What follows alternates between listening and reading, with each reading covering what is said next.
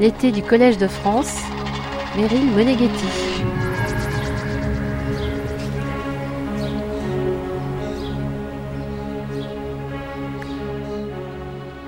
Qu'est-ce qu'une vie réussie et quel est l'enjeu du respect de soi? Comment se pose la question du poids de l'éducation dans la rémunération d'une activité? De quelle façon le mérite, qui est fondamentalement multidimensionnel, dépend-il aussi de nombreux paramètres sociaux objectifs sur lesquels les individus n'ont pas toujours de prise s'interroge le sociologue Pierre-Michel Menger. Enfin, pourquoi est-ce que les gens peuvent adhérer à la méritocratie tout en jugeant parfois sévèrement ou de manière lucide que la société ne procure pas l'égalité des chances radicales? Interrogé par le journal Les Échos à la suite de sa grande enquête sur l'énigme du talent en 2018, Pierre-Michel Menger rappelait, et je le cite, La philosophie sociale du siècle des Lumières a fait du talent l'arme numéro un contre les privilèges héréditaires et inventé une doctrine des justes inégalités qui constitue la base de notre méritocratie. Égaliser les chances d'accès aux emplois supérieurs, c'est ouvrir la carrière au talent, comme le dit l'article 6 de la Déclaration des droits de l'homme et du citoyen de 1789. Si la compétition est juste, l'élite de la profession sera légitime. Regardez les sciences, les arts ou les sports, qui célèbrent leurs vedettes par des prix, des cérémonies et des médailles. Fin de citation. Mais ces belles notions ont des revers. Qu'en faisons-nous? Quelles sont les critiques? Pierre-Michel Menger, titulaire de la chaire de sociologie du travail créateur, poursuit son analyse des débats et des enquêtes autour de la notion de méritocratie. Le cours précédent s'est achevé sur le bref résumé du pamphlet satirique en 1958 du sociologue britannique Michael Young, The Rise of Meritocracy, sous-titré 1870-2033. Le narrateur, plongé dans un futur dystopique, est un sociologue qui analyse 160 années d'éducation en Grande-Bretagne. Michael Young imagine une société mondiale au XXIe siècle dans laquelle toutes les carrières professionnelles, emplois, affectation à un métier, promotion et toutes les rémunérations sont fondées sur le mérite, nous a expliqué Pierre-Michel Menger et ce mérite est défini par l'équation talent ou capacité plus effort, l'ensemble mesuré par des tests de QI tout au long de la vie. Le sociologue avait noté que la critique radicale de la notion de méritocratie met en évidence une conception douloureusement binaire de la société, alors divisée en deux groupes, ceux qui réussissent et ceux qui échouent, selon une sorte de machinerie déterministe.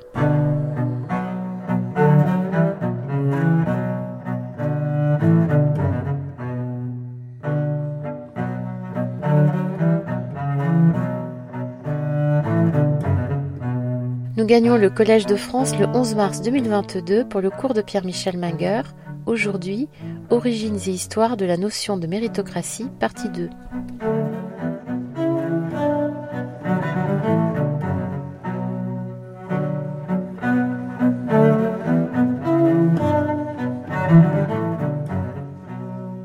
Alors, il y a quelque chose d'étrange dans l'histoire de la notion de méritocratie et de son adoption, c'est que cette notion a connu un, succès paradoxal à partir d'une satire critique, celle de la dystopie de Michael Young, The Rise of Meritocracy, qui contient cette fameuse définition mérite égale talent plus effort. Pour Young, le projet était explicitement de dénoncer fortement les conséquences désastreuses d'une sélection précoce à l'âge de 11 ans dans le système britannique euh, des élèves hein, après-guerre, sélection qui permettait à un petit nombre, réussissant des tests, d'accéder à la formation la plus ouverte, la plus longue qui menait à l'université, alors que les autres se distribuaient entre des formations courtes, professionnelles et menant à des emplois moins qualifiés.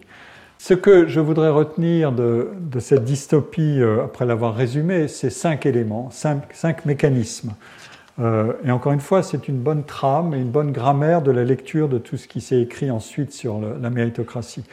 Premièrement, il y a un principe déterministe d'organisation de la, de la société à partir de la distribution des individus dans des formations éducatives et dans des emplois en fonction d'un outil prédictif, le test de QI. Deuxièmement, une sensibilité du comportement des individus à des outils d'incitation pour qu'ils puissent engager le niveau d'effort le plus approprié et en être récompensés. Troisièmement, une transmission familiale de l'éducation qui ne se superpose pas simplement à la distribution des revenus, mais qui fait fonctionner aussi l'homogamie sociale. Il y a, quatrièmement, une division polaire de la société en deux classes, supérieure et inférieure, et donc a disparu complètement la notion ou la réalité de ce qu'on peut appeler la classe moyenne. Or, euh, tout projet de mobilité sociale ou de société œuvrant à la mobilité sociale doit reposer sur une classe moyenne qui peut être la zone de transition et d'élévation. Ici, elle a disparu. Enfin, une évolution historique construite sur le conflit et la révolte. Le conflit naît de la révolte des populistes contre les élites et la dynamique de la révolte est fondée sur une alliance d'une partie des élites avec le camp populiste. C'est un, fameux sujet, ça, d'analyse politique et même d'économie politique. Dans un des, livres récents de, Thomas Piketty, il est question des brahmanes, c'est-à-dire de ces, euh, euh, de ces gens très cultivés qui ne se coalisent plus avec euh, les classes populaires, mais qui ont rejoint, au fond, le monde des élites et qui ne sont plus que de modestes réformateurs alors qu'ils euh, devraient pouvoir s'allier avec les, classes, euh, les classes populaires. Et il y a là de sa part un étonnement. Et on voit que la trame de la dystopie de, Michael Young touche à ces questions-là. Qu'est-ce qu'il faut pour faire évoluer une, situation? Quel jeu d'alliance est possible? Je l'ai dit, l'œuvre de Michael Young était plus vaste que celle qui concerne simplement l'éducation. Et en fait, c'était lui-même principalement un sociologue euh, euh, du travail, un sociologue des conditions euh, de vie, notamment de, la classe ouvrière. Mais la, dystopie porte sur l'éducation. L'historien John Carson, dans un livre intitulé The Measure of Merit, qui porte sur la notion de mérite aux États-Unis et en France depuis la fin du XVIIIe siècle, John Carson a, notamment étudié l'histoire des tests de QI, euh, l'idée de cette euh, libération du plein développement du talent individuel pour remplacer une aristocratie de naissance qui a pu reposer en partie sur euh, des outils comme tester l'intelligence et promouvoir l'intelligence, etc. Cette idée de, tester le QI a une racine profonde. C'est ce que montre bien euh, John Carson. Le cas anglais qui est satirisé par Michael Young contextualise de deux manières ce débat sur ce qu'est exactement la fameuse intelligence, ou ce que veut dire cette définition, hein, effort plus talent ou, QI. D'abord, Michael Young parle du système anglais euh, ou britannique, et d'autre part, euh, il s'en prend à ces tests d'aptitude qui sont utilisés dans le système britannique. Et ici apparaît une autre figure très controversée euh, euh, britannique, après celle dont j'ai déjà parlé, qui était celle d'Eric James, c'est celle du psychologue Cyril Burt, qui est devenu de fait une des figures les plus controversées de l'histoire des tests de QI, en raison de ses opinions tranchées sur la nature héréditaire du, du QI. C'était dans des écrits de 1909 déjà. Et en fait, beaucoup plus tard, lui-même a été au cœur de scandales parce qu'on l'a accusé d'avoir manipulé, on a démontré qu'il avait manipulé les données expérimentales, euh, des données expérimentales en recourant à une sorte de fraude sur les données. En tout cas, euh, l'une des cibles de Michael Young est aussi euh, ce genre de, thèse promue par Cyril Burt pour vous donner une idée de, ce qui a été dit de manière très convaincante, je trouve, à propos de, de son œuvre lisez le livre, le grand livre de Stephen Jay Gould, euh, La malmesure de l'homme. Mais euh, encore une fois, l'œuvre de Michael Young est plus large. Euh, Asa Briggs, dont j'ai parlé dans son livre Michael Young, entrepreneur, a souligné que les travaux antérieurs du sociologue portaient beaucoup sur le monde du travail, sur le monde industriel, sur le chômage, comme dans son célèbre livre avec Peter Wilmot, qui est une étude des communautés ouvrières de l'Est londonien, avec leurs difficultés, euh, leurs aspirations, leurs croyances, leurs doutes, leurs insécurités. Et je l'ai dit, ce livre est devenu un, classique.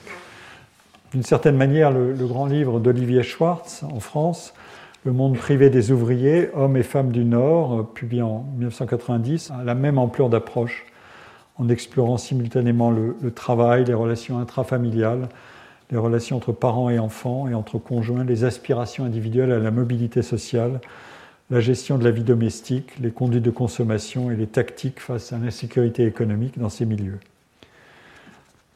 Et donc, comment apparaît le sujet du travail dans les essais sur la méritocratie, à commencer par celui de, Young Young ne s'intéresse pas à l'évaluation du travail dans l'entreprise et à des questions de carrière et de promotion au mérite ou des questions comme, à diplôme égal, comment fonctionne la justice rétributive et distributive dans le monde du travail.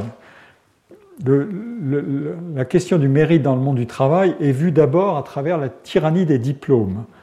La conception internaliste du mérite dans la vie des organisations, c'est-à-dire qu'est-ce que c'est qu'être promu, qu'être recruté, qu'être promu, euh, tel ou tel type de carrière? On fait appel à des, critères de mérite, l'évaluation au mérite, etc. Euh, la promotion au mérite. Euh, euh, dans les recrutements des, chercheurs, dans les concours de recrutement des chercheurs scientifiques, il y a un classement par ordre de mérite. Et les syndicats se sont récemment révoltés contre le fait que la direction du CNRS a, voulu abolir ou a aboli les classements par ordre de mérite pour être libre de redistribuer les cartes éventuellement après le premier concours d'admissibilité pour décider comment seraient euh, admis les candidats in fine. Et j'ai vu défendre donc le principe du mérite et du classement au mérite de manière très vigoureuse par des syndicats qui ne seraient pas prêts à endosser euh, toutes les thèses sur euh, le mérite et la méritocratie de toute façon. En tout cas, ça c'est la conception, si vous voulez, internaliste du mérite dans le monde du travail. En fait, cette conception internaliste, elle est, complètement débordée dans la vision de Michael Young par une vision externaliste du travail et de l'emploi et de la liaison entre éducation et emploi. Et de fait, l'essentiel de la littérature critique récente sur, pour et contre la méritocratie, qu'elle soit radicalement critique ou qu'elle soit réformiste, porte sur l'éducation et sur les inégalités professionnelles qu'elle engendre à travers euh, la liaison éducation-emploi, et très peu sur le fonctionnement des carrières euh, dans les organisations, à un détail près qui est, dans certaines professions, les écarts de plus en plus grands entre euh, les individus dans une même profession, des écarts de rémunération. En fait, celui qui a discuté les thèses de Michael Young au début des années 70, Daniel Bell, qui est un, sociologue très connu de, Harvard, euh, lui s'intéressait principalement au monde du travail et aux transformations du monde du travail et à ce qu'il appelle l'émergence de la société de la connaissance et euh, des travailleurs de la connaissance. C'est un thème et un chapitre d'un de ses livres, euh, le plus connu d'entre eux, je pense, de cet auteur, c'est The Coming of the Post-Industrial Society, un livre qui a eu une audience immédiate euh, très importante. Et une section de son livre s'intitule Meritocracy and Equality. Et il présente et il discute précisément la dystopie de, de Michael Young, mais pas du tout dans le sens qu'espérait Michael Young puisque le livre de Bell a orienté l'usage de cette notion de méritocratie dans un sens positif, mais essentiellement à partir d'une étude des transformations du travail. L'histoire de la, réception de la notion, en fait, a été ensuite celle d'un mouvement de balancier qui est reparti dans l'autre sens. Je l'ai déjà dit. Alors, si l'essai de, Michael Young, que j'ai résumé euh, a été essentiellement redécouvert depuis une vingtaine d'années et a contribué au mouvement de ce retour de balancier, non plus vers le travail, mais vers l'éducation. En fait, le projet de Michael Young était plus large. Il englobait une, une autre conception ouvertement socialiste du monde du travail et des inégalités professionnelles. Et donc, Qu'est-ce que je peux dire de la, liaison entre ce que Michael Young a étudié du monde du travail et ce qu'il a dit sur l'éducation? Et je distingue ici euh, sept motifs. Premièrement, l'égalité des chances dans l'éducation est inaccessible dans sa forme la plus haute et la plus désirable, c'est-à-dire l'égalité complète des chances. Une réponse moins parfaite pourrait être donnée à la fois du côté de l'organisation du système scolaire et du côté du rôle fondamental que jouent les familles dans l'éducation des enfants et des adolescents. Et ça, nous y reviendrons plus tard. Pensez euh, à ce simple détail pour euh, le plaisir de l'exemple. Euh, le gouvernement et le président Xi Jinping a récemment suspendu ou interdit toute l'industrie des soutiens scolaires auxquels les familles de la nouvelle bourgeoisie chinoise recouraient massivement. Et pour corriger l'évolution de la société, il a dit ça suffit, on va interdire ce, type de, business et de marché. Ce que euh, David Grusky, un sociologue américain, appelle les opportunity markets. Donc, euh, premier point. Deuxième point, euh, la compétition pour accéder aux meilleures filières éducatives et aux meilleurs emplois crée des embouteillages ou des goulets d'étranglement. Un, livre très intéressant à lire, je l'aurai l'occasion de le citer à nouveau, s'intitule Bottlenecks de Joseph Fishkin. Des goulets d'étranglement du fait de la rareté des places dans les professions supérieures et dans les meilleures filières scolaires qui y conduisent. Qu'est-ce qu'il faut penser de cette rareté? Est-ce que c'est un produit endogène de la compétition qui est fondée sur des ressources limitées? Autrement dit, euh, on n'a pas les moyens de multiplier euh, euh, les établissements qui offrent la meilleure formation possible avec les plus grandes ressources, les meilleurs enseignants, etc. Et donc, un mécanisme de rareté se met en place. Ou est-ce que c'est le produit pur et simple d'une mauvaise allocation des ressources? On pourrait, avec des, ressources distribuées différemment, égaliser tout ça beaucoup plus euh, sérieusement. Voilà des questions euh, qui sont euh, pas simples à résoudre, mais qui existent dans, la liaison entre éducation et travail. Troisièmement, les relégués du système, ceux à qui, dans la dystopie de Michael Young, les mêmes chances ne sont pas données et qui échouent, qui parviennent pas à se former suffisamment, ils en viennent à se dévaloriser eux-mêmes et à éprouver colère, ressentiment, indignation, ce qui peut alimenter ce populisme anti-élite que décrit la satire de Michael Young. Ce thème-là, je, vais le retrouver tout à l'heure à travers la, grande question de comment faire évoluer un système qui ne peut pas intégralement rejeter la hiérarchie des professions, mais qui doit euh, travailler à égaliser ce qui doit l'être, par exemple à travers le thème omniprésent du respect? Quatrième point, les inégalités de statut ou de position professionnelle euh, ont une composante fonctionnelle que Michael Young lui-même juge inévitable, euh, sinon nécessaire, puisque, selon lui, il faut bien pouvoir former des gens très qualifiés pour des activités qui exigent de fortes compétences. Mais il y a deux limites à cette stratification. La première est qu'elles peuvent s'exprimer dans des différences de rémunération qui pourraient être tolérables et acceptables, et donc jugées justes, doivent pouvoir être, d'une part, justifiées, qu'est-ce qui fait que, euh, accounted for, comme on dit, et d'autre part, contenues dans certaines limites. Or, ces limites peuvent être complètement abolies dans des secteurs d'activité qui créent des écarts de rémunération disproportionnés au regard des écarts de compétences et de performances sous-jacentes.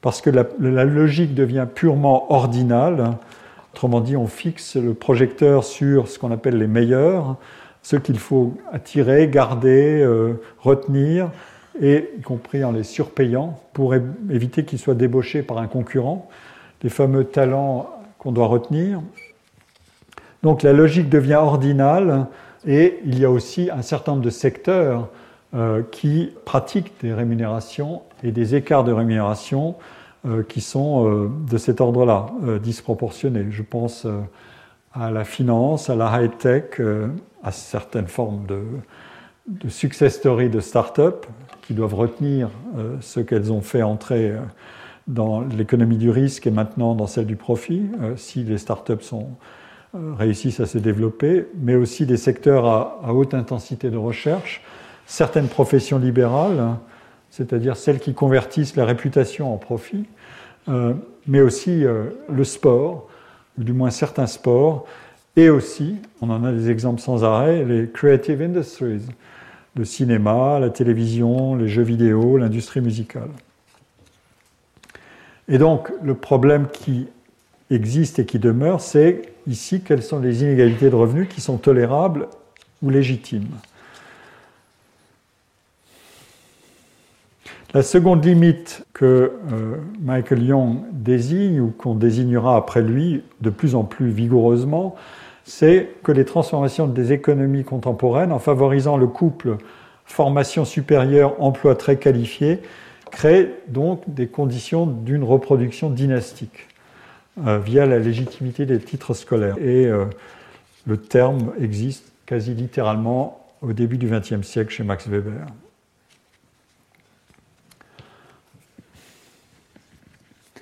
Cinquièmement, les, inégalités de statut et la hiérarchie des métiers tendent à créer une polarisation excessive entre les métiers prestigieux et les métiers que Everett Hughes appelle, mais pour les valoriser, des métiers humbles. Autrement dit, des métiers qui ne sont pas sur le devant de la scène, mais qui méritent notre pleine considération. Euh, c'est une idée qui est euh, développé dans un fameux texte d'Everett Hughes, un, sociologue de l'école de Chicago, euh, dont l'œuvre euh, est très connue dans le monde de la sociologie du travail. Et le texte qu'il a publié, euh, qui est cette référence majeure, s'appelle The Social Drama of Work. J'aimerais avoir le temps de, de l'analyser en détail, mais peut-être pas cette fois-ci. Et son argument est principalement que il faut arrêter de, verticaliser la société et il faut penser que des tas de métiers situés à des niveaux très différents de prestige ont en fait partagent beaucoup en commun. Et il dit à un moment dans ce texte, euh, l'avocat qui vit dans un magnifique appartement au cinquième étage et la gardienne de l'immeuble qui vit au rez-de-chaussée dans un appartement beaucoup plus petit, euh, ils connaissent tous les deux des secrets inavouables cette manière de renverser le jeu et de procéder ainsi euh, par touches successives est assez extraordinaire, je dois dire. J'ai longuement commenté ce texte dans un, chapitre d'ouvrage euh, que je peux vous adresser si ça vous intéresse. Euh, évidemment, je ne vais pas insister pour souligner à quel point ce thème est d'actualité quand on, on découple l'honorabilité des métiers de leur prestige social, c'est ce thème qui a évidemment fait surface euh, pendant la crise sanitaire avec ce qu'on appelait les travailleurs de la seconde ligne. Michael Young soutient qu'une autre évolution est désirable plutôt que simplement celle de la réduction des écarts de rémunération et de prestige entre les professions. C'est un des grands sujets. Qu'est-ce qu'on fait avec ces écarts de prestige et de rémunération? Soit on les écrase, euh, c'est une forme de compression qui existe quand on pratique une redistribution très élevée euh, par les prélèvements, euh, la fiscalité, etc. Et de ce point de vue-là, la France est plus redistributive que beaucoup d'autres. Mais il y a une autre voie possible. Et Michael Young pense ici à une, une égalité plus différenciatrice qu'uniformisante. Il dit la citation se trouve ici, euh, les socialistes, a-t-on dit parfois, défendent l'égalité. Il vaudrait mieux dire qu'ils sont contre l'inégalité. Nous avons cherché à supprimer l'extrême inégalité, non pas parce que nous voulions rendre les hommes égaux, mais pour montrer qu'ils ne l'étaient pas. Hmm. La société sans classe à laquelle Michael Young aspire, dans la lignée de ses premiers socialistes, c'est une société où la diversité serait plus grande que moindre. Et donc la société, comme il dit, serait polychrome plutôt que monochrome. Et il le dit ici.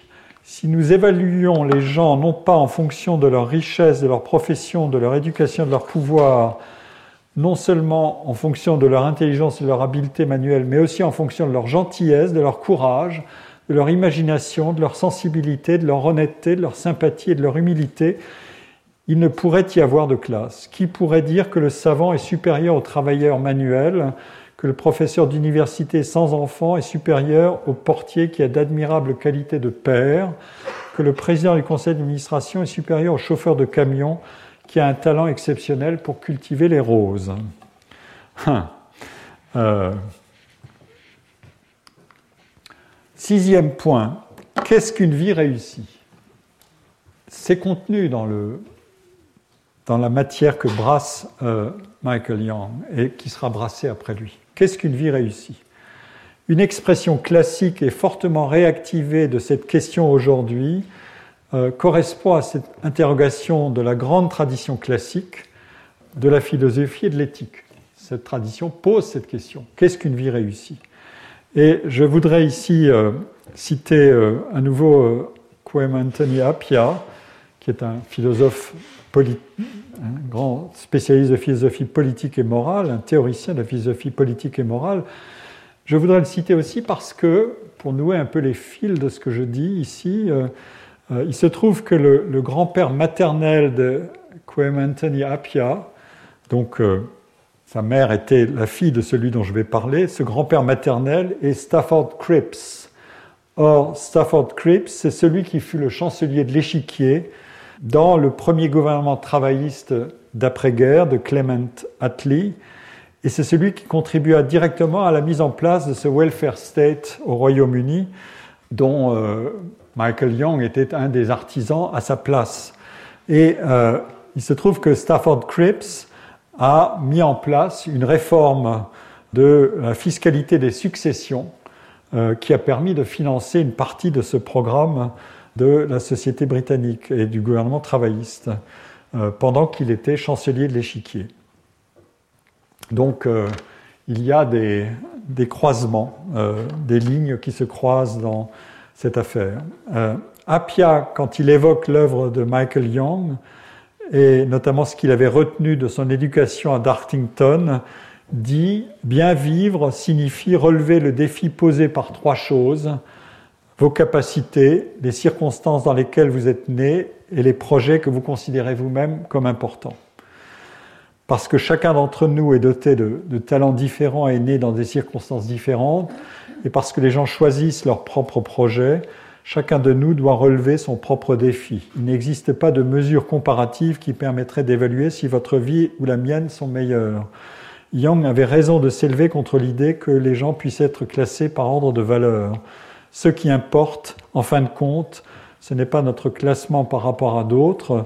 Nous n'avons pas besoin de trouver quelque chose que nous faisons mieux que quiconque. Ce qui importe pour les Dartingtoniens, donc ceux qui viennent de cette euh, école, de ce pensionnat où Michael Young a été scolarisé, euh, c'est simplement de faire de notre mieux. Voilà le texte euh, de Anthony Appia.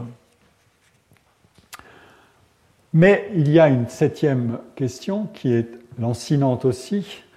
dans tous les débats sur les questions de justice sociale, d'égalité et de différenciation des professions, c'est comment rendre compatible un principe d'efficacité qui soutient l'allocation des emplois en fonction des compétences.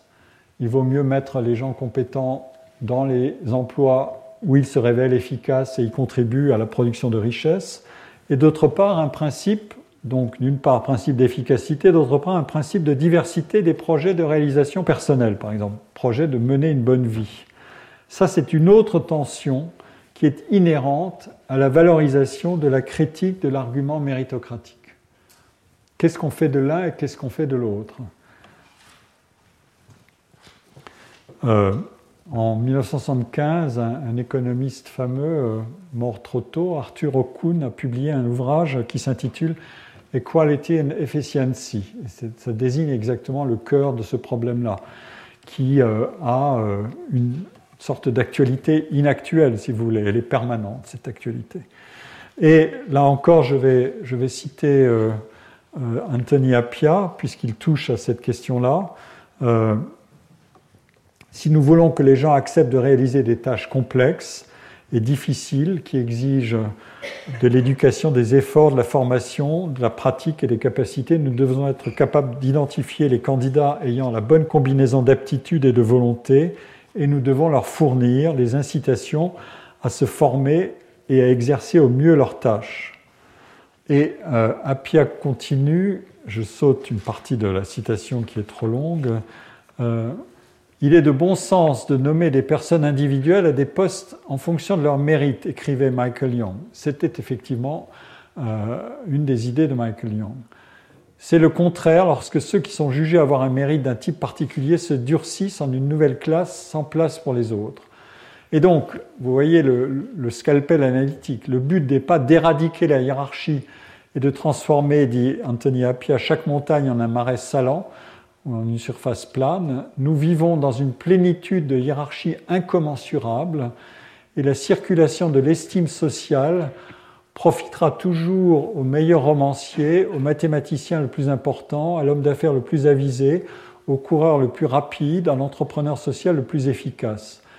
Nous ne pouvons pas contrôler totalement la distribution du capital économique, social et humain, ni éradiquer les modèles complexes qui émergent de ces grilles superposées. Mais les identités de classe n'ont pas à internaliser ces blessures de classe. Il reste un effort collectif urgent pour réviser les façons dont nous pensons la valeur humaine au service de l'égalité morale. Voilà qui est admirablement dit. Cet idéal, en fait, s'apparente à ce que euh, un auteur dont j'ai déjà parlé, euh, sur lequel je reviendrai aussi, Michael Walzer, dans un livre magnifique qui s'appelle Spheres of Justice, Sphère de justice en français, il a été traduit, appelle une égalité complexe de non-commensurabilité. Euh, dans cette égalité complexe, les principes en tension ne sont pas écartés au motif qu'ils sont en tension, euh, égalité versus efficacité par exemple, mais ils supposent une construction complexe de la société sans principe qui organise tout et qui surplombe tout, overarching comme on dirait en anglais, qui emboîterait toutes les dimensions et ou toutes les sphères dans une mesure unique et hiérarchisante. Par exemple, celle euh, de la richesse monétaire ou celle du savoir le plus sophistiqué comme seul outil de comparaison interindividuelle. On trouve d'ailleurs euh, le même genre d'idée dans euh, David Miller qui insiste de la même manière, lui pour plutôt two cheers for meritocracy, c'est-à-dire des saluts amicaux à l'idée de méritocratie, mais à condition de la redéfinir. Euh, David Miller dit euh, le danger inhérent de la méritocratie est qu'on accorde une importance trop grande à une seule dimension du mérite, à la fois en termes d'estime et en termes de récompense matérielle. Voilà une des questions. Euh, comment inventer une société multidimensionnelle qui ne ramène pas tout à un seul index?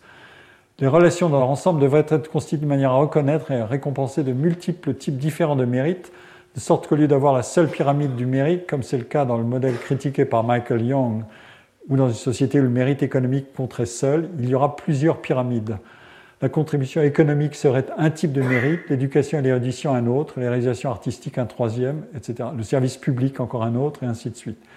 Si chacun de ces mérites a son propre mode de rétribution, il peut y avoir suffisamment d'incommensurabilité entre les différents types de mérites pour qu'aucune échelle unique de mérite ne puisse être construite. Nous ne pouvons pas classer les gens selon le mérite tout court. Dans la mesure où un tel pluralisme peut être atteint, le principe du mérite est compatible avec un, égalitarisme tel que celui prôné par Michael Walzer, où l'égalité est atteinte non pas en répartissant tous les avantages de manière égale, mais en permettant à différentes personnes d'exceller dans différentes sphères sociales. Donc vous voyez, ce thème est, récurrent et euh, il désigne le cœur d'un certain nombre de problèmes essentiels de l'organisation des sociétés. Et euh, d'une certaine manière, Durkheim ne disait rien d'autre en inventant une morale qui permette de euh, l'interdépendance mutuelle, le respect mutuel, la solidarité mutuelle, sans contrarier le développement des sociétés. Alors, l'un des opérateurs, j'en ai parlé tout à l'heure déjà brièvement, l'un des opérateurs de cette égalité complexe qui est imaginée, c'est le respect interindividuel. Le respect de soi, d'abord, celui qui est d'abîmer dans la satire contre la méritocratie, quand les non sélectionnés ou les mal classés, décrits par euh, le narrateur de Michael Young euh, à travers ses tests du système scolaire, retournent contre eux-mêmes leur échec. Euh, cet argument du respect, du respect de soi, circule dans beaucoup d'ouvrages et de raisonnements depuis 40 ans, et notamment dans ses essais qui critiquent la méritocratie et qui, en dehors de modèles de remèdes réformistes habituels, citent parmi les impératifs catégoriques d'un monde plus acceptable la valeur du respect. Le dernier en date, ce que j'ai en tête, c'est un ouvrage récent de Pierre Rosanvallon, mon collègue ici au collège. Euh, donner une pleine valeur au respect entre les personnes est en quelque sorte l'inversion de cette tendance que produit, euh, selon Michael Young ou que produit selon Michael Sandel, la tyrannie méritocratique quand elle voulait vaincue de la compétition scolaire, au contraire du sentiment de fierté, celui que défend tellement Everett Hughes dans sa, construction, euh, donc un sentiment de honte ou de, de mépris ou de manque de respect y compris pour soi-même. Dans un, bref article que euh, mon cher collègue Andrew Abbott de l'Université de Chicago, celle où a enseigné Everett Hughes, la fameuse école de Chicago, euh, dans un bref article contenu dans un livre qui s'appelle Varieties of Social Imagination, qui est en fait un recueil de, notes de lecture qu'il a écrites. Euh, Andrew Abbott consacre la première de ses notes de lecture à Michael Young et à, euh, son livre Rise of Meritocracy. Et il, euh, écrit La sociologie optimiste de la fin du XXe siècle pensait que cette méritocratie était non seulement possible, mais compatible avec un réel idéal égalitaire. L'égalité des chances conduirait à une véritable méritocratie qui serait authentiquement égalitaire à condition de réaliser cette égalité de manière horizontale. Toute personne doit être considérée comme ayant un mérite qui lui appartient en propre. Cette conception multidimensionnelle, si vous voulez, euh, du mérite. Mais en fait, euh, en faire simplement l'équivalent de la croyance en l'égale dignité de chaque être humain ne nous mène pas au-delà du respect universel des droits de l'homme, dit euh, Andrew Abbott. Je crois qu'il a raison cette idée d'égale dignité de chaque être humain, c'est en fait le socle de toutes les religions euh, universelles. Euh, donc comment aller au-delà? Comment aller au-delà aussi dans une, version qui serait dépourvue de références religieuses? Et à ce moment-là, euh, on fait appel précisément à cet argument du respect comme socle de relations interindividuelles fondées sur des formes d'égalité par réciprocité, pour employer d'ailleurs le terme de, Pierre Rosanvallon, euh, qui cherche à conjuguer la différenciation individuelle croissante des sociétés contemporaines, des sociétés d'individus singuliers et différents, et l'exigence d'un bon équilibre social fondé sur des relations d'interdépendance et de reconnaissance mutuelle. Autrement dit, une société où la différence entre chacun et autrui est ce qui lie et non pas ce qui sépare, et où la diversité est l'étalon de l'égalité. Je cite une phrase de, Pierre Rosanvallon dans La Société des égaux. En fait, cette idée était déjà contenue dans euh, euh, le grand livre de John Rawls, Théorie de la justice, ou A Theory of Justice, qui est paru en 1971, le livre de philosophie sociale et politique, qui est le plus influent du quart du XXe siècle, et probablement le plus influent du XXe siècle. Euh, il est cité, j'ai regardé ça euh, hier dans Google Scholar, il est cité plus de 100 000 fois, ce qui est vraiment un score très considérable pour un, pour un, énorme livre comme celui-là. C'est un livre qui est très influent. Et au cœur de ce livre, euh, Rawls dit Le respect de soi est le bien social et psychologique le plus fondamental. Dans ce livre, Théorie de la justice, Rawls définit ainsi ce respect de soi ou l'estime de soi. Premièrement, ce respect de soi comprend le sens de la valeur d'une personne, la conviction que pour cette personne, sa conception du bien, son projet de vie valent la peine d'être réalisés. Et deuxièmement, le respect de soi implique une confiance de l'individu dans la capacité de réaliser ses intentions dans la mesure où il en a le pouvoir. L'importance, continue euh, Rawls dans un autre ouvrage, Political Liberalism, qui a été publié en 1993, L'importance du respect de soi réside dans le fait qu'il nous fournit un sens sûr de notre valeur, une ferme conviction que notre conception déterminée du bien vaut la peine d'être réalisée. Il y a donc deux aspects distincts dans cette définition du respect de soi. L'un implique la confiance en sa capacité de mettre en œuvre la conception du bien que l'on se donne, c'est l'aspect confiance en soi. L'autre aspect implique une forte conviction personnelle que la conception que l'on a du bien vaut la peine d'être poursuivie. C'est le système personnel de valeurs qu'on s'autorise pleinement à adopter et à mettre en œuvre. Donc cet argument du respect de soi, il a une double dimension, capacitaire et morale.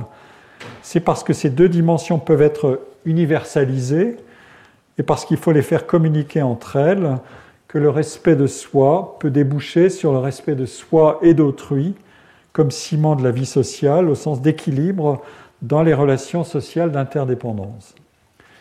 Mais euh, vous voyez aussi que la dimension capacitaire implique de fournir aux individus les moyens de réaliser leur projet de vie.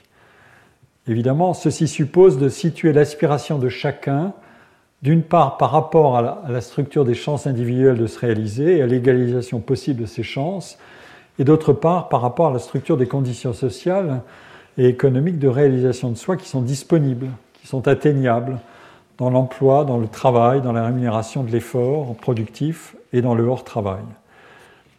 Dire qu'il y a de multiples voies de réalisation de soi, et que la société doit les libérer de la contrainte d'une hiérarchie trop écrasante qui sélectionnerait un, nombre restreint de voies désirables et gratifiantes et qui, précipiterait tout le monde dans, dans une compétition verticale au lieu de permettre une différenciation horizontale, fait écho en réalité aussi, je descends encore un peu plus loin dans la généalogie, à la conception marxienne, donc de Marx, de la bonne vie. Euh, euh, mais la réalisation est celle qu'il cherchait à atteindre dans euh, le progrès de la société vers le dépassement du capitalisme, vers le socialisme, puis vers le communisme, tel qu'il l'avait en partie seulement défini. mais la réalisation de cette, de cette conception de la bonne vie, elle a chez Marx deux conditions qui sont étonnamment et extrêmement exigeante, et je dirais encore plus aujourd'hui. Il faut premièrement une abondance de ressources qui supprime le mécanisme de la rareté, ce mécanisme qui est inducteur de compétition, puisque la rareté, c'est le facteur qui réduit l'espoir de beaucoup euh, et le transforme en réussite de quelques-uns. La compétition fait converger trop de candidats pour un même bien ou un même avantage ou un même moyen de réalisation de soi. Mais deuxièmement, il faut, selon Marx, supprimer la division du travail avec sa hiérarchie verticale des emplois qui place au sommet euh, les emplois qualifiés ou ce que Marx appelle le travail complexe et à l'autre bout le travail simple. Il faut supprimer cette division au profit d'une démultiplication personnelle de soi dans de multiples tâches. Michael Young n'a pas souscrit, je l'ai rappelé, à un écrasement complet de la pyramide des emplois. Autrement dit, il, n'aurait pas endossé le, modèle ou le schéma marxiste purement et simplement. Michael Young n'a pas souscrit à un, principe d'égalisation radicale des outcomes, des résultats, mais il a plutôt souscrit à cet idéal de, de variété multidimensionnelle des projets de vie respectables. Alors, je l'ai dit là, euh, la dystopie de Young était inscrite dans un contexte précis, celui de la fameuse réforme de l'enseignement britannique, l'enseignement public britannique et de ses mécanismes de sélection et de triage. Et ceci me donne l'occasion de rappeler que toute analyse de ce que sont le mérite et la méritocratie doit être contextualisée. Contextualisation selon les domaines d'activité les domaines de jugement des comportements et des qualités individuelles, et contextualisation selon les différentes sociétés. Pour euh, mettre en œuvre ce principe de contextualisation et quitter euh, presque complètement, mais pas totalement, euh, Michael Young, je vous donne un, aperçu d'une seconde contextualisation, non pas de l'enseignement britannique, mais des travaux qui ont été réalisés par Marie Duru, Bella et Élise Tenré. Who is for meritocracy, individual and contextual variations in the faith? Voilà le cœur de, de cet article qui a été construit à partir de données d'enquête comparative de l'International Social Survey Program de 1999. Ça fait partie de ces grandes bases de données euh, qui reposent sur des enquêtes récurrentes euh, tous les deux ou trois ans euh, et qui créent des séries longues sur un très grand nombre de pays à partir d'un programme de, questions assez volumineux et nous-mêmes, nous avons avec Colin Marchica exploité une autre enquête parce que les résultats sont extrêmement éloquents. Ici, euh, le projet de mes deux collègues sociologues, c'était explicitement de partir des deux questions clés de, l'essai de Michael Young. Elles le disent textuellement, ces deux questions étant que devrait peser l'éducation dans la rémunération d'une activité et votre rémunération s'accorde-t-elle selon vous avec vos compétences et vos efforts euh, En abscisse, vous avez ici euh, euh, la première question, et en ordonnée, vous avez la deuxième question. Et à la date de l'enquête, donc en 99, il y a 22 ans, ou 23, les données de comparaison internationale de ce tableau croisent donc ces deux variables clés. L'impact que les individus préféraient voir entre l'éducation et la rémunération, les valeurs qui sont citées en, en abscisse correspondent au poids moyen de chaque pays sur l'échelle d'approbation de la proposition qui est soumise au jugement des enquêtés. Euh, selon vous, la, question est textuellement, selon vous, quelle importance devrait-on donner au nombre d'années de formation pour décider combien les gens doivent être rémunérés dans leur emploi? Et les réponses possibles euh, s'échelonnent de 0, euh, c'est pas impossible, pas important du tout, à, à 5, à 4, pardon, qui est très important. Et il y a évidemment aussi des réponses qui disent impossible de choisir. Et vous voyez que les pays se distribuent sur euh, un, score qui est en fait l'abscisse réduite à la part entre 3,3 et 4, donc un accord fort, enfin relativement fort ou fort sur le poids important de l'éducation, avec des différences entre les pays. Les États-Unis se trouvent plus loin dans l'accord, les Français plus réticents. La Grande-Bretagne est ici, euh, le pays de Michael Young. Les pays euh, de culture anglo-saxonne, mais aussi l'Allemagne, euh, se situent dans un accord fort. Et des pays comme l'Europe du Sud, ça n'est pas simplement une distinction entre Europe du Sud et Europe du Nord, du moins dans cette dimension horizontale. Dans la dimension verticale, ça sera probablement plus visible. Et puis vous avez ici les pays euh, de l'Europe de l'Est, des pays ex-communistes, et la Bulgarie sont des pays qui sont en voie de rattrapage hein, dans les pays d'Europe de l'Est après la chute du communisme, des pays en voie de rattrapage qui, misent beaucoup sur le, pouvoir de l'éducation. en ordonnée, vous avez un score sur une échelle perçue de méritocratie que les, deux autrices de l'étude ont construit en additionnant les réponses à deux questions qui sont au cœur du, livre de Young. Diriez-vous que dans votre pays, les gens sont rémunérés pour leurs efforts donc les, efforts ici, et, diriez-vous que les gens sont rémunérés pour leurs compétences, skills? Et elles ont réuni les deux questions en une en construisant un score, euh, un, score euh, unique. Euh, et là, les réponses étaient, encore une fois, désaccord total jusqu'à accord total. Mais le, score euh, provenant de la fusion des deux questions n'est pas construit de la même manière qu'en abscisse. Ce que nous apprend cette comparaison internationale, c'est que tout pays confondu,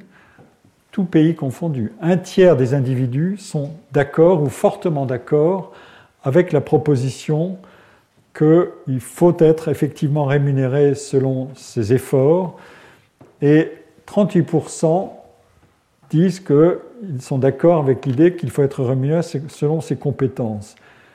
Alors qu'un gros tiers sont en désaccord ou en fort désaccord avec cette proposition à propos des efforts et encore un peu plus à propos de la compétence. Et un tiers se situe à un point moyen euh, d'hésitation. En revanche, une majorité plus forte, 55%, sont d'accord pour soutenir la méritocratie fondée sur l'éducation. Euh, l'éducation doit jouer un rôle important pour déterminer le niveau de salaire. Et il n'y a que 10% des individus qui estiment que l'éducation n'a pas d'importance ou pas d'importance du tout. Alors les pays divergent notablement euh, entre eux sur ces deux dimensions.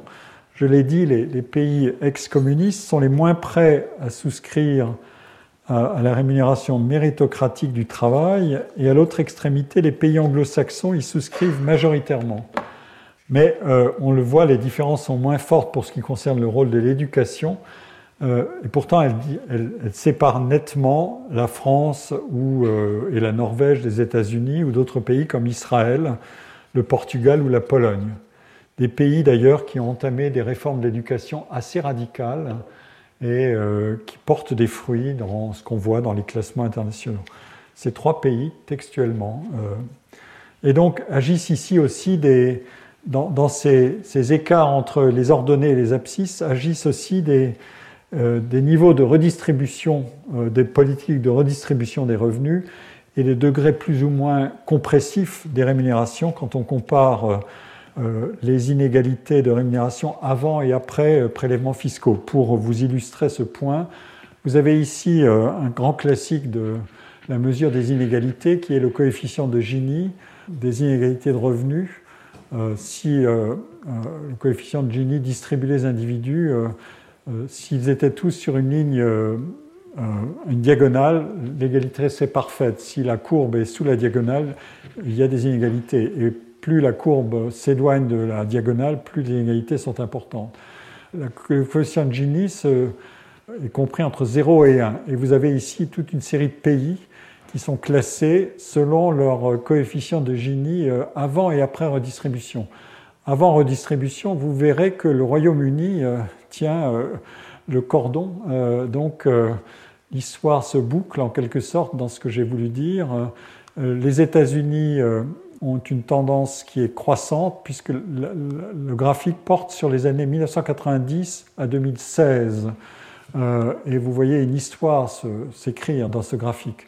Euh, la progression des inégalités est très forte avant redistribution aux États-Unis. Elle l'est aussi d'ailleurs en, Italie. La France est en pointillé. Et il y a une progression, mais de, plus modérée, mais qui euh, ne situe pas la France au sommet. En tout cas, les choses changent radicalement ensuite quand on regarde ce que sont les politiques de redistribution euh, et leur incidence, donc les écarts de revenus après redistribution. Vous voyez que les scores des pays divergent, là ils sont assez rassemblés euh, à la fin de la période, ici ils divergent très fortement. Donc les sociétés ont des gestions très différentes de la relation entre éducation, le prix, le rendement de l'éducation et son expression en termes de rémunération. Euh, nous avons euh, regardé euh, avec Colin Marchica les, les, résultats d'une enquête de European Social Survey de 2018, la vague de 2018, l'enquête est, récurrente depuis beaucoup d'années et elle est faite sur un très grand nombre de pays. Et nous avons examiné notamment euh, euh, deux questions sur l'éducation et sur l'emploi. La première question porte sur l'éducation et elle est déclinée euh, en deux modalités. Comparé à d'autres personnes, j'ai une chance équitable d'atteindre le niveau d'éducation que je recherchais. Donc l'égalité des chances, si vous voulez. Et la deuxième, c'est dans l'ensemble, chacun en France a une chance équitable d'atteindre le niveau d'éducation qu'il souhaite. Est-ce que vous êtes d'accord ou pas d'accord avec chacune de ces propositions? Et euh, l'exercice consiste à répliquer euh, le travail sur l'emploi. Imaginez que vous soyez à la recherche d'un emploi. Dans quelle mesure pensez-vous que cette phrase s'appliquerait à vous? Par rapport aux autres personnes en France, j'aurais de bonnes chances d'obtenir l'emploi que je recherche. Et deuxièmement, dans l'ensemble, tout le monde a en France une chance équitable d'obtenir l'emploi qu'il recherche. Et les réponses, les, enquêtés ont le choix euh, pour se situer entre un, score de 0 à 10, et puis il y a des modalités qui captent des situations particulières. Les gens n'ont pas fini leurs études, ou bien je ne sais pas, ou euh, euh, je refuse de répondre. Et pour vous donner juste, euh, à la manière d'un teaser, l'énigme. Vous avez ici pour les études ce que disent les gens pour eux-mêmes, qui est en bleu, et ce que les gens disent pour tout le monde. Et vous voyez que les gens sont d'accord avec l'idée qu'ils peuvent avoir de bonnes chances de réaliser leurs études euh, puisque la, grande majorité se situe au-delà du score moyen, euh, ici, alors que quand il s'agit de juger ce qui arrive à autrui, la majorité se situe en deçà du score euh, moyen. Donc, voilà, comment est-ce que je vais interpréter ces divergences? Et on peut multiplier l'exercice pour le travail.